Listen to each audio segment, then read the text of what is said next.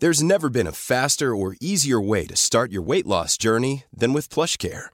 PlushCare accepts most insurance plans and gives you online access to board-certified physicians who can prescribe FDA-approved weight loss medications like Wigovi and Zepbound for those who qualify. Take charge of your health and speak with a board-certified physician about a weight loss plan that's right for you. Get started today at plushcare.com slash weight loss. That's plushcare.com slash weight loss. plushcare.com slash weight loss.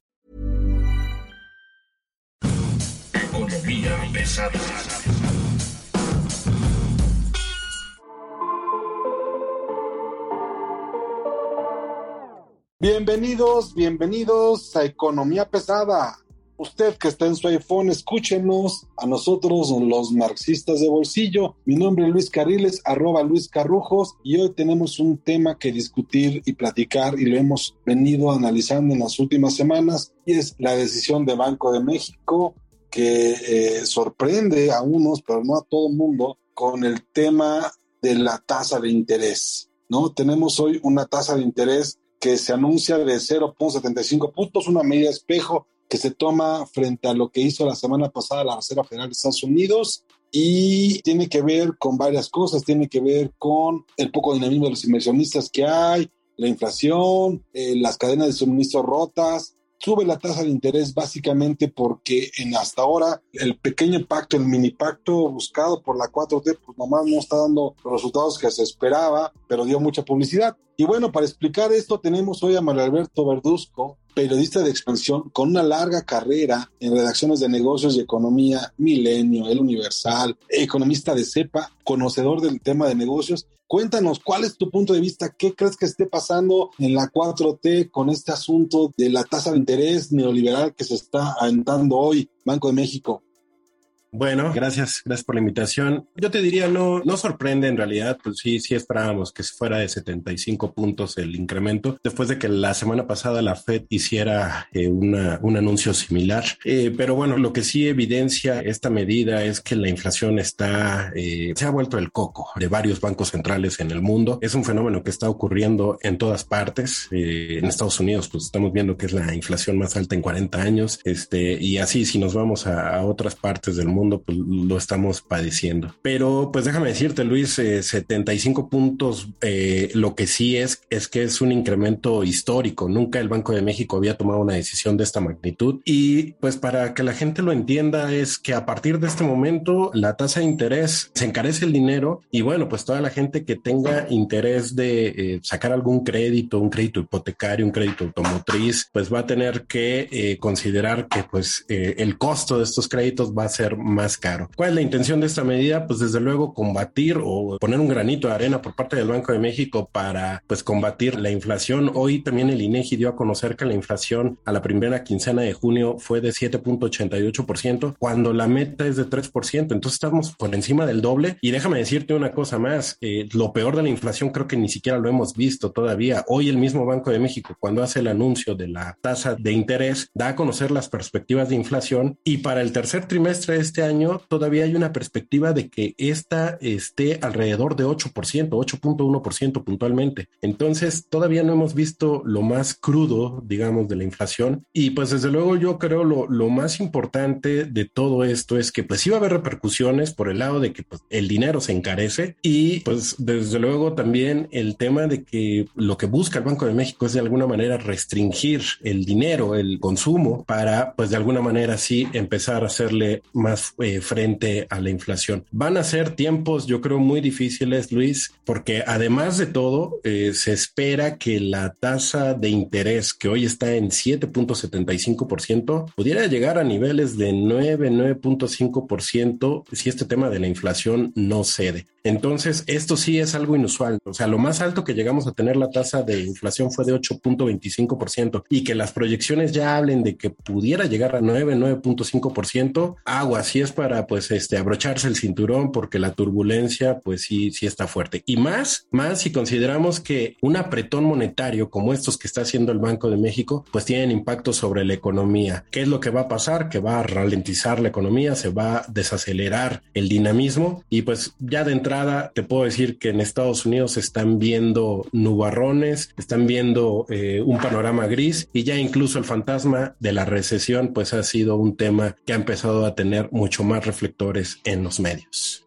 Estamos hablando de que se está tomando una medida, digamos, ortodoxa, ¿no? Una medida que está buscando respetar en muchos sentidos lo que tiene que ver con economía de mercado. Sabemos y nos dicen que es muy probable que en un par de semanas haya un nuevo incremento en la tasa. Yo sigo creyendo que es un poco parar con bolitas de chetos, un microbús que viene en bajada, ¿no? La pregunta es, ¿tú crees que esta medida será suficiente? Porque hay que entender esto la ortodoxia a veces funciona y a veces no, y no todos los bancos centrales son tan ortodoxos, ¿no? Un poco lo que está pasando en Europa y demás. Además, a nivel mundial, los bancos centrales están tomando decisiones pues diferentes, ¿no? No sé si este camino que parece accidentado se vaya a mantener en este nivel, pero el tema de las en combustibles, ¿no? En turbocina, diésel, gasolinas, ¿no? Estamos viendo que el incremento del precio del petróleo pues está caminando todavía, no se detiene. Estamos viendo también que lo que ocurrió en, en Estados Unidos permitió que hubiera una pequeña recuperación en el empleo. ¿Podría pasar algo así o no? Mira, de entrada yo te diría, la próxima decisión del Banco de México está programada para el 11 de agosto, pero este ya ocurrió y no podemos nunca descartar que se dé un asunto así extraordinario de que llamaran a una junta fuera de calendario para alguna toma de decisión pues que sí sea relevante, ¿no? No creo que sea este el caso, eh, sí se van a pegar al calendario y te digo, el, 11 de agosto es la, la próxima reunión. ¿Qué es lo que estoy viendo? El famoso PASIC, este programa de gobierno para de alguna manera contener la inflación, eh, ha tenido resultados incipientes, hay que decirlo, pues es que tampoco no, no es que lleve mucho tiempo en operación, en acción, y aún así creo que sus alcances no van a ser tan extraordinarios, pero en algo está ayudando a, a paliar la, la inflación. Se está hablando de que el gobierno estaría pensando en un segundo, digamos, programa, en una segunda dosis para eh, seguir echándole, digamos, la lucha contra este fenómeno de la inflación. El tema de las gasolinas, pues desde luego con este asunto de los estímulos que cada semana nos da a conocer la Secretaría de Hacienda, pues también es otra manera de contenerlo. Eh, por ahí se dice que sin el PASIC y sin eh, los estímulos a la gasolina, probablemente estaríamos hablando de que México estaría con una inflación de, de 10% o incluso más. Sí, son tiempos difíciles porque además, pues este fenómeno no solamente es local, también lo estamos importando. Seguramente, este, como bien lo sabes, en Estados Unidos la, la, situación no es tan distinta a la de a la de aquí. Incluso en Estados Unidos, el presidente Biden pues ya, ya puso a consideración de su Congreso el tema de suspender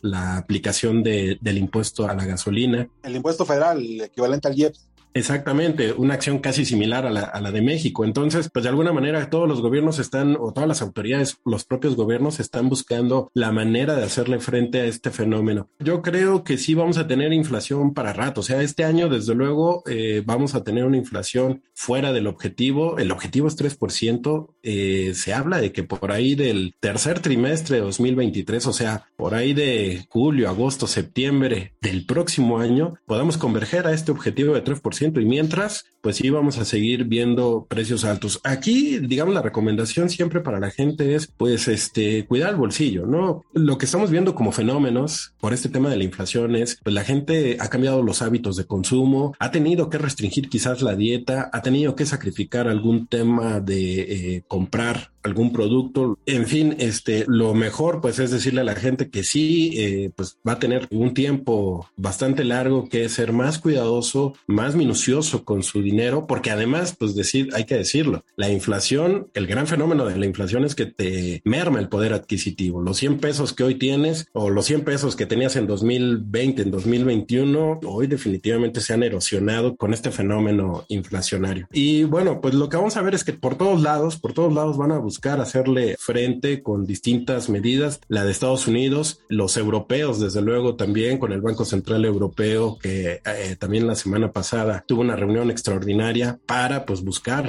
la manera de, de combatir la inflación. Pues son, son medidas que me parece oportunas y necesarias, pero vamos a ver, así como se buscó en su momento la vacuna para el tema del COVID, pues hoy creo que los bancos centrales también están eh, buscando una vacuna, nada más que pues aquí si no, no hay una dosis que pueda aplicarse en todos lados, cada país tendrá su propia circunstancia, pero este, los esfuerzos ahí están y creo que eso es lo, lo importante.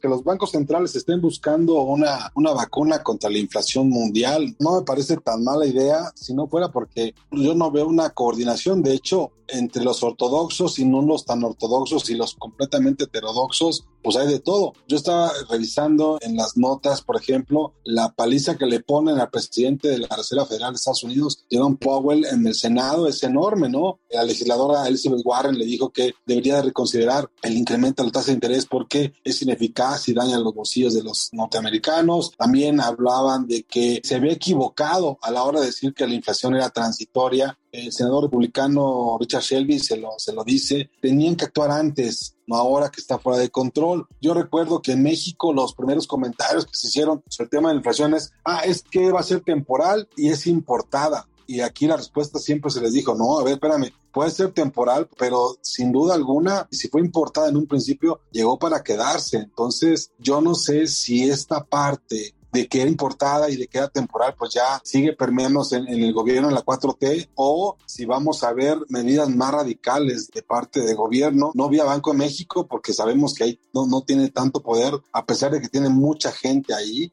no sé si el pacto pequeño va a ser suficiente, no sé si esta reunión de emergencia que se daría en un par de semanas en Banco de México para volver a aumentar la tasa a otro medio punto sea suficiente. Lo que sí sabemos es de que se viene, por ejemplo, el tema de, del 2 de julio y la refinería Dos Bocas, está el tema del AIFA que no levanta, está el tema de Tren Maya que no vemos si hay o no hay alguna situación y a las empresas que siguen rotas, ¿no? las cadenas globales de suministro siguen esperando a ver qué pasa.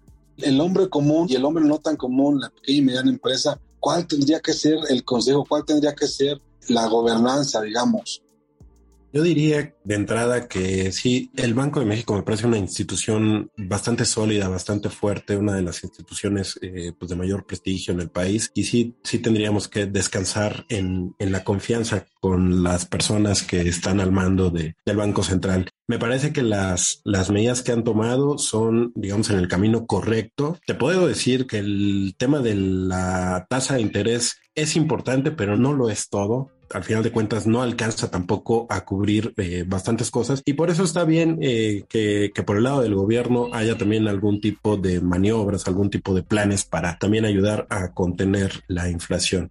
Mira, sí se vienen tiempos difíciles y te voy a poner como ejemplo. Eh, hemos estado escuchando recientemente también el despido de personal, sobre todo de empresas tecnológicas tipo Tesla, Netflix, adicional a otro tipo de problemas que, que atraviesan, eh, este tema de que estén previendo una recesión y una recesión es porque pues la economía se va a hacer más lenta, el, dinamismo de la economía se va a hacer más lenta cuando tú tienes también eh, una política monetaria tan dura como la estamos viendo ahora, ¿no? Con una tasa de interés tan alta, con el costo del dinero más caro, pues eso hace que las perspectivas de consumo eh, se reduzcan, eh, así que este, la capacidad de compra de las personas pues también va a ser menor y esto desde luego va a enfriar la, la economía. ¿Qué está pasando entonces con estas empresas empiezan a despedir personal. ¿Por qué? Porque ven que las proyecciones hacia adelante no son las mejores. Un poco habrá que pues mandar el mensaje. Yo quisiera no ser este, alarmista y el mensaje que, que hay que mandarle a las pequeñas y medianas empresas, a las personas de a pie es eh, pues van a ser sí, yo creo tiempos de apretarse el cinturón. Yo no sé si mucha gente ya este tema de apretarse el cinturón pues no le gusta que uno lo diga porque a decir es que ya ya no hay un hoyo más en el cinturón, pero sí creo que vamos a atravesar un periodo complicado, un periodo complejo que yo creo que sí transitará alrededor de un año, año y medio. Hay que decir también otra cosa, no es una crisis, cuando hablo de recesión no estoy hablando de una crisis económica, sería muy eh, trágico que en medio, digamos, de todas estas circunstancias, pues sí se atravesara algún tema financiero, algún tema económico que desatara una crisis financiera económica y entonces sí, pues ya estaríamos hablando de otros temas. No lo es en este, en este caso, porque creo que sí, pues las autoridades están manejando de acuerdo a sus posibilidades, de acuerdo a sus, instrumentos, de acuerdo a sus márgenes. Entonces creo que pues sí podemos ahorita por lo menos descartar algún tema de crisis, pero lo que sí es que es que hay que llamar mucho a la mesura. Habrá que posponer quizás eh, muchos planes, planes de inversión, planes de compra, planes de gastos, eh, planes de contratación eh, para las empresas. ¿Por qué? Porque pues seguramente vienen tiempos restringidos. A ver, un negocio vive de las ventas y si hoy la gente tiene menor capacidad de compra porque además de que su dinero se ha mermado por el tema de la inflación, también tendrá una tasa de interés más cara que pagar si quiere hacerlo a meses, digamos, este, si quiere comprar algo, pues va a restringirse. Entonces, pues las ventas de un negocio van a bajar. Se espera entonces sí un enfriamiento de la economía. ¿Qué habrá que hacer? Entonces, pues es eh, el llamado a la, mesura, a la contención, a hacer planes este, mucho más moderados, mucho más razonables, entendiendo, digamos, las circunstancias que estamos atravesando hemos hablado aquí de un par de cosas que me parece que sería importante tenerlas muy claras. Por un lado, hablamos de que Banco de México haría una reunión de seguridad o una reunión de emergencia para poderse mantener, digamos, en línea con lo que está ocurriendo en Estados Unidos, pero también hablamos de que es muy probable que el gobierno intente de alguna forma reforzar su programa de control de precios. Hoy tenemos ya datos de que los subsidios a la gasolina pueden llegar a ser el mismo nivel o el mismo tamaño que en su momento se pensó gastar, digamos, en programas sociales. Y una tercera cosa que yo quisiera saber tu opinión es, ¿qué va a pasar con las remesas? ¿No? Si se ralentiza la economía, si entra en recesión, aunque no entre en crisis, ¿para dónde hay que hacerse? ¿Vamos a ver una caída en las remesas? ¿No la vamos a ver? ¿Va a haber un problema en ese sentido o no?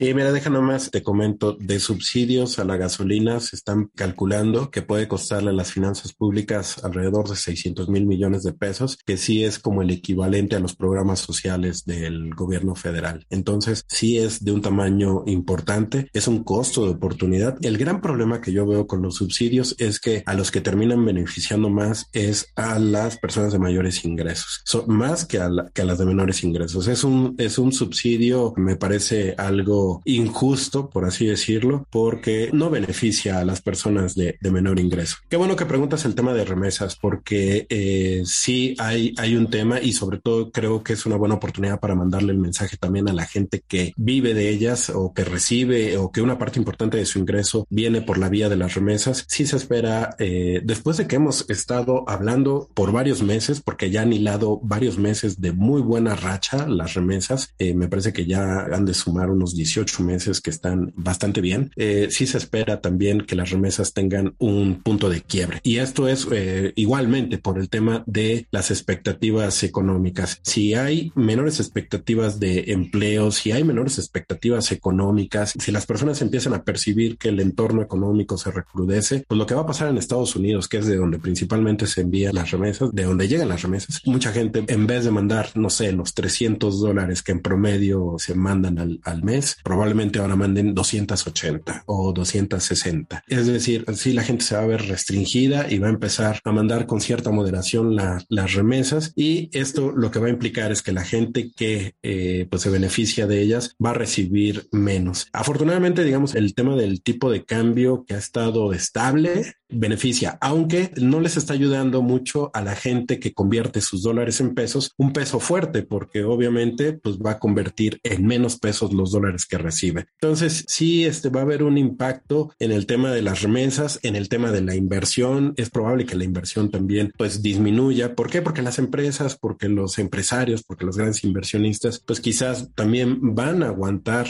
eh, a un mejor momento para pues inyectar el capital para los distintos proyectos que, que existieran. Entonces, yo creo que dos fuentes de ingreso que tiene el país, que son las remesas y la inversión, van a tener eh, afectaciones. Y aquí sí me gusta gustaría ser claro para toda la gente que recibe remesas, que lo considere, que lo tome en cuenta, porque este sí, seguramente en los próximos meses, sobre todo porque en Estados Unidos creo que es donde se está observando, digamos, esta mayor preocupación por el tema de la recesión, es que van a empezar a resentir y eh, van a ser más, más cuidadosos a la hora de enviar los este, dólares. Ahora, hay que tomar en cuenta dos cosas. Eran fenómenos que se esperaba fueran transitorios, de menor duración y se han ido alargando. El caso de la guerra en Rusia contra Ucrania, que se esperaba no fuera más allá de 90 o 100 días, pues ya va en 120 y sigue y sigue. No se ve que vaya a acabar pronto. Yo no sé si la fortaleza económica de Rusia le aguante mantenerse a este nivel, pero me da la impresión de que cada vez se está abriendo un boquete más grande en términos de economía internacional. Y por otro lado, yo no sé si los bancos centrales estén realmente pensando en una coordinación como la que hubo en su momento para sacar vacunas. Sí, pues mira, de entrada, justo lo que comentas sobre la guerra entre Rusia y Ucrania, que acaba de cumplir cuatro, cuatro meses, y que hay quienes están eh, vaticinando que pudiera extenderse por varios años. Entonces, eh, pues este, este también es un problema que está impactando en la inflación. De entrada, pues nos impactó el, digamos, el haber estado confinados tanto tiempo por el tema de la pandemia y que de repente todos salimos, eh, salimos de las casas y hubo una sobre sobre demanda a la que ya no pudo, digamos, el mercado responder. Y por eso esa es una explicación de la, de la inflación que estamos viendo. El otro fenómeno es desde luego este problema geopolítico porque eh, pues tanto Rusia como Ucrania son eh, grandes exportadores de muchas de las materias primas, sobre todo granos en el caso de, de, Ucrania y pues todo lo que es el tema del maíz, el trigo. Por eso estamos viendo también el, el incremento de precios de estos alimentos. Eso pues desde luego le pega a todos los países que se benefician de la compra de estos alimentos. El problema de las cadenas de suministro, la logística, en fin, creo que sí es todo un, todo un fenómeno alrededor. Yo te diría es un cóctel vicioso en el que se van añadiendo eh, pues estos componentes y están haciendo un cóctel bastante vicioso que me lleva al siguiente punto que tocaste cómo los bancos centrales van a coordinarse para hacer el antídoto perfecto contra este cóctel, va a ser muy difícil una coordinación como el tema de las vacunas, porque eh, en este caso, en este caso sí, pues cada economía es, es muy distinta, cada economía responde muy distinto. Creo que sí, sí debe haber algunos ejes centrales en los que pudieran converger, en los que pudieran encontrar algunos caminos para coordinarse, para encontrar salidas o, recetas que pudieran apoyar. Yo creo que final de cuentas sí cada país tendrá que buscar también de manera individual tomar sus propias medidas para eh, paliar este, este fenómeno, este asunto. Y bueno, Luis, nada más lo que sí quisiera también decirte es seguramente eh, gente de edad más grande va a decir, ustedes se están preocupando por una inflación de 7%, pero nosotros llegamos a tener inflaciones de 100%. En México, en los años 80, este, también principios de los 90, estamos hablando de, de inflaciones de dos dígitos. Afortunadamente no estamos, no estamos tan así. Entonces, yo creo que sí, de alguna manera, el hecho de que el Banco de México responda con una medida similar a la que realizó la Fed, el hecho de que la Fed tome una decisión tan, digamos, drástica, un manotazo de esa magnitud de, de decir, vamos incrementar la tasa de 75 puntos, me parece que es muy bueno porque lo, por lo menos lo que está generando es en muchos de los especialistas, en muchos de los economistas, los expertos que saben es, bueno, sí están tomando las medidas necesarias, comprometidos con eh, combatir la inflación, pues por lo menos eso creo que es un buen mensaje, saber que nuestros bancos centrales están comprometidos, aunque pues esto implique medidas impopulares, medidas que van a pegarnos al bolsillo, pero que a la larga tendrán algún efecto. Qué bueno que un banco central como el de Estados Unidos tome una medida así. Qué bueno que un banco como el de México, el Banco de México replique una medida así. Y esto creo que de alguna manera no es que se estén coordinando, pero creo que de alguna manera sí es bueno tener a los bancos respondiendo de esta manera que por lo menos sí nos dejan un poquito más tranquilos en el tema de la actuación que están tomando para pues enfrentar la inflación. Ahí viene la recesión. Yo creo que sí, eh, cada vez son más los economistas que hablan de que eh, es altamente probable la recesión. No hay que ponerle focos rojos. Desde luego lo que no quisiéramos es que se combinara un tema de una recesión con una inflación permanentemente alta que nos pudiera hablar de estanflación, este, porque entonces sí, ya estamos en unos fenómenos que son tremendamente muy perjudiciales para la sociedad en general. Pero sí, yo creo que sí va a ser una recesión. Habrá que ver también cómo, cómo van a empezar a responder aquí sí las distintas autoridades fiscales, monetarias, económicas para contrarrestar esto. Yo creo que no va a ser tan, tan este, complejo el periodo que se tenga que enfrentar. Sí, sí creo que vamos hacia una recesión. Yo te podría decir que el porcentaje ya es mayor de que sí contra el porcentaje que no, pero también creo que tenemos las autoridades adecuadas para enfrentarlo y para que no sea prolongado. Oye, ¿y qué tal 10% para el primer semestre del año que entra? De por sí me cuesta mucho trabajo pensar que podemos llegar a 9%. Hay quienes sí creen, hay quienes sí creen que, que pueda ser de 10%. Hoy incluso había algunos especialistas, pocos eran los menos, que hablaban de que se podía eh, subir la tasa a 100 puntos, pero eh, llegar a la tasa a 10% creo que es todavía baja, como un 20% de que lleguemos a tasas de 10%. Creo que todavía entre 9 y 9.5 está el punto, eh, digamos, el consenso. Bueno, pues ya está, ahí está la predicción. No está tan mal, pero sí está, se está poniendo. Y no era transitoria, y sabemos que llegó para quedarse. Regálanos tus redes sociales, Mario. Lo pueden encontrar en Twitter como arroba marioalberto18. Normalmente comparto mucho de los contenidos y materiales que generamos en Expansión. Escuchó Mario Alberto 18, búscalo. Muchas gracias. Esto fue Economía Pesada. Hasta luego.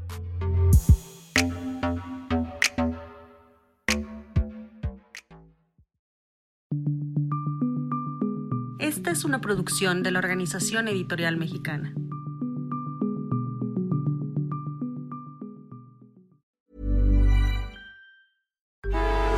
Traffic jams, tailgating, pileups. Ugh, the joys of driving. How could it get worse?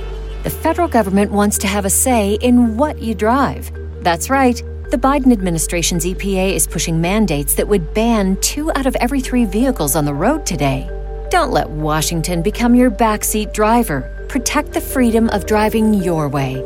Visit EnergyCitizens.org. Paid for by the American Petroleum Institute.